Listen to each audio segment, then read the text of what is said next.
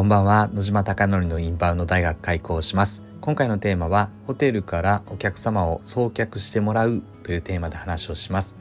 池袋にある焼肉屋の焼肉マフィアは YouTube 講演家の鴨頭義人さんが経営者として運営をされております。昨年の7月に海外のお客様を呼び込むことによって月賞2000万円の売り上げに回復しようということでインバウンドの戦略チームが立ち上がっております。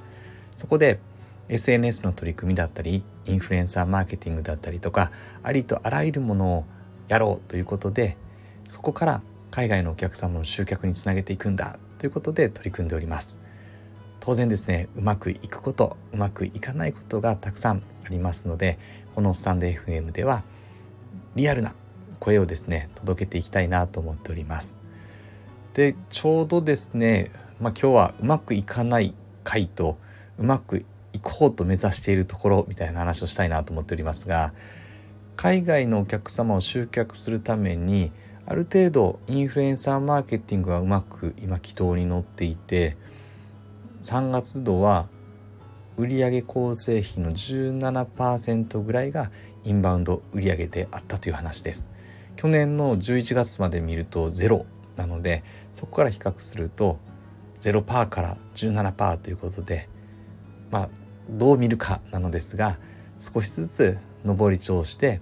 今月もいい推移をしております。でそれだけだとですね当然売上は積み重ならないのでどういうふうにして積み重ねていくのかということで今回はホテルに対して営業を行って焼肉マフィアのチラシを置いてもらって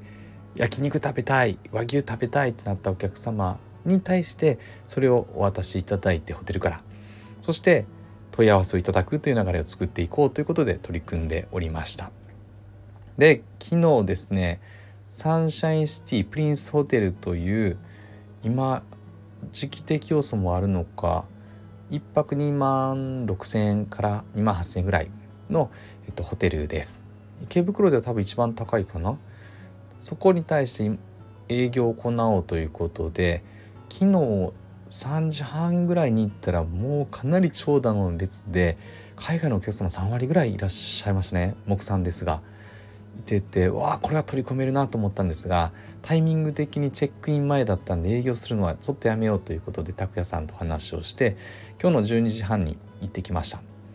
で結論はですね海外のお客様もいろんな属性があるので焼肉マフィアの客単価は2万円から2万5千円ぐらいなのでそうするとある程度お金を持っている人じゃないと無理かな。だから高価格帯のホテルなんだということで浅見さんという方がリストを作ってくれておりました。でその中にサンシャインシティホテルだったりとか椿山荘だったりとか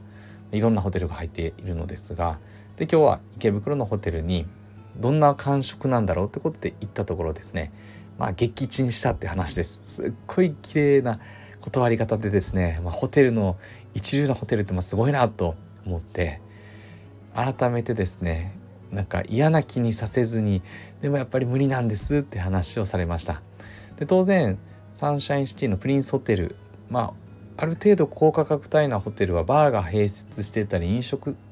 店が併設しているのでやっぱり我々はこの中で収益を生みたいんですって話も正直に教えてくれて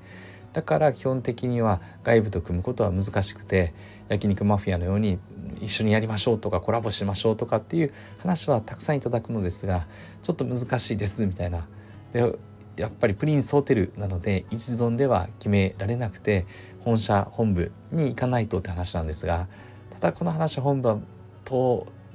さないと思いますよっていうことで、えーと、いろんなことを教えていただきました。で拓也さんとですねダメだったねっていう話になってどうしようっていうことで昼ご飯食べる食べないってなってたんですけどちょっと悔しかったので「いや拓哉さんなんかこのまんまじゃダメだと思うので改めて高価格帯のホテルって基本的には飲食併設なんで同じこと起こりえますよねっていうことで拓哉さんはそうだねって話で一回中価格帯の1万円から1万5千円ぐらいのホテル一回アプローチしてみませんか？ということで今日2軒行ってきました。で基本的に私も昔なんですが海外に行く時に宿はめちゃくちゃ安くして食はいいもの食べるっていうのがあったのでなんでそういった流れでおそらくですねそういった人も一定数いるんじゃないかということを仮説しながらってみてでさらに中価格帯のところは飲食併設していなくて朝ご飯だけモーニングだけみたいなところが多いのでなんでそこも全然かぶらないからいいよねっていう話になっていってみてどちらもチラシを置いてくれました。なので帰ってですねこれでいけるぞってなって池袋の周辺のホテルをバッと集めたら50個ぐらいリストで集まったのでそのリストに関してどういうふうにアプローチしていくのかっていうことで拓也さんと今相談をしております。で Google マップで調べたので評価点3.8とかって出てきて、えっと、あとは口コミ件数500件みたいなの出てくるのででこれって例えばこんなことがあるんですけど4.0で口コミ投稿が8件とかそうすると下振れする可能性もあったりとか、まあ、もちろん上上振れもするかもしれないですが基本的には口コミ数が多いと評価って正しいか正しくないかわからないですよね。逆に、うん、と3.5なのに、うんと、5,000件ぐらいあるとかっていうのがあったとするとそれって3.5だけど結構利用してるよねってことになりますよね。口コミを書くってことは利用した方が、まあ、ほぼだと思うのでなんでこのようにですねどうしようって思った時にあじゃあ掛け算単純にしてポテンシャル数みたいなホテルのポテンシャルパワーみたいなのを出そうということで点数かける口コミ件数かけて一番高いところから低いところに並び替えてで上から順に営業していこうアプローチしていこうってなりました。あとアプローチするのは直接ステージパフォーマー全員で行くのかお客様も呼びかけてみんなでアプローチしませんみたいなゲーム感覚でやるのもありだなっていうのを話をしてて来週20日ぐらいまで拓也さんは完了させたいなっていう話をしておりました。なので今日の伝えたかったことはですね改めてホテルから送客してもらおうっていうことが出てきたのはプリンスホテルから連絡が来て予約いいですかっていう話があったのであそういうことやってるんだってことでホテルに目を向けたっていう話なんですがプリンスホテルで聞いたらとあ自分たちが紹介していなくて海外のお客様調べてきててここ行きたいんです。でも言語の問題で予約できないので日本語で